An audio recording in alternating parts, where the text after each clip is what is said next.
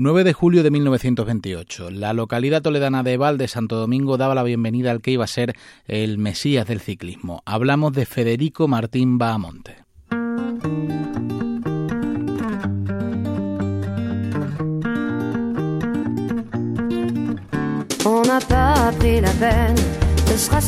Con apenas seis meses, la familia Bamonte se mudaba a Toledo capital. Instalados en el Cigarral de Montoya, donde sus padres ejercían de guardeses, Federico acudió al colegio Tavera hasta que, amenazados de muerte por la CNT al estallar la guerra civil, se vieron obligados a desplazarse a Madrid durante un tiempo.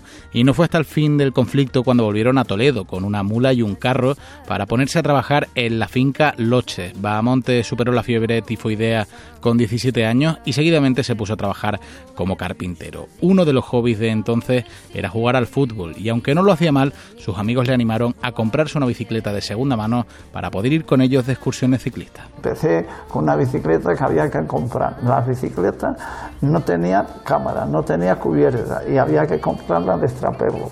Fue entonces cuando se dio cuenta de que la bicicleta y las montañas eran su pasión, sin embargo, en un principio no contaba con el apoyo de, su familia, por ello salía a entrenar por el valle mientras sus padres dormían la siesta. Puse una hucha en un rinconcito y quería comprarme la bicicleta, porque mi padre era opuesto a que yo corriese en bicicleta, porque yo tuve que engrasar los pernios de la puerta del patio con una pluma y una tacita de aceite para que no sonaran, porque mientras echaba la siesta mi padre y mi madre, yo me hacía dos vueltas al valle, que era lo más cerca y podía volver antes que se levantasen, y así me entrenaba, sin enterarse mi padre que yo entrenaba. En el 47 participó en su primera carrera en Menasalva, Toledo, donde se colgaba su primera medalla. Me dieron un pantalón de baloncesto y una camisa de baloncesto, pero grande, se hinchaba, parecía un muñeco de Michelin. Y gané esa carrera nada más salir. Dieron los banderazos y me marché de salida sin cambio, sin nada. En los siguientes años no dejó de correr en distintos campeonatos hasta que el ciclista Julián Berrendero, también conocido como el negro de los ojos azules, le propuso que fuese al Tour de Francia en 1954. Así lo recordaba Monte. Llega Julián Berrendero y dice, no, voy a dejar a Gelaber, mallorquín, que era rey de la montaña y subía bastante bien, y vienes tú. Digo, yo al tour. Digo, sí, hombre, yo voy a ir al tour eh, y yo no tengo dinero, yo no hablo francés, yo no tengo ropa, nada, con la mochila. Allí te darán maleta, te darán chanda, que chanda ni que se me dieron las dos maletas con el dorsal y tiramilla. Una carrera que marcaría un antes y un después.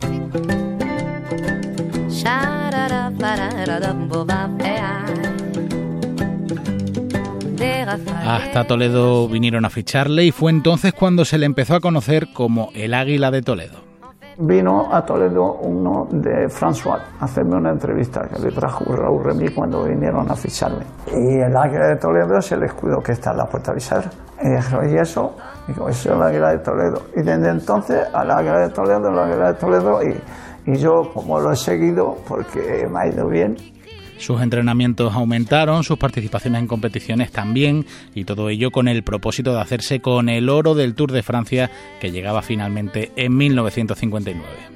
Ese tour, lógicamente, ya llevaba unos años consiguiendo intentar ganarlo, ya que ganaba la montaña continuamente, pero que en el 56 podía haber ganado, en el 57 también, pero que no llegaba. Y el 58 lo ganó Charlie Gore y entonces el 59, después del abandono de la Vuelta a España, decidí al Tour de Suiza en plan de preparación y lógicamente de allí vine en forma para entrar en la Vuelta a Francia para ser el futuro ganador, o sea, el ganador mejor dicho.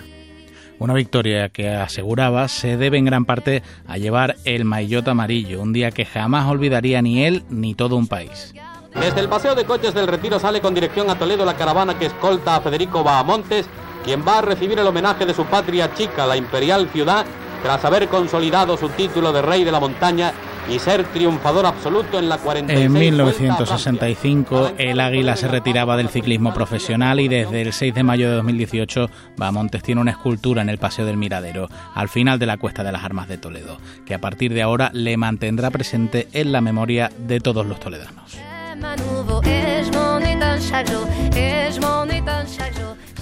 Pepe Pérez y Alba Campos, Radio 5, Todo sans dépendance sans tour, sans dépendance sans tour. J'aime, j'aime à nouveau, j'aime, j'aime à nouveau. J'ai fait en moi un autre deal. Vous trouverez peut-être ça futile, infantile. À l'évidence légère, cette chanson n'est pas. On est bien trop sur terre à baisser les bras. On se cache derrière nos carapaces. Dur à cuire, on se construit des murs autour de soi pour moins ressentir. On se cache derrière nos carapaces. De dur à cuire, on se construit des murs autour de soi pour moins ressentir le jeu du monde. Et je m'en étonne chaque jour l'enjeu.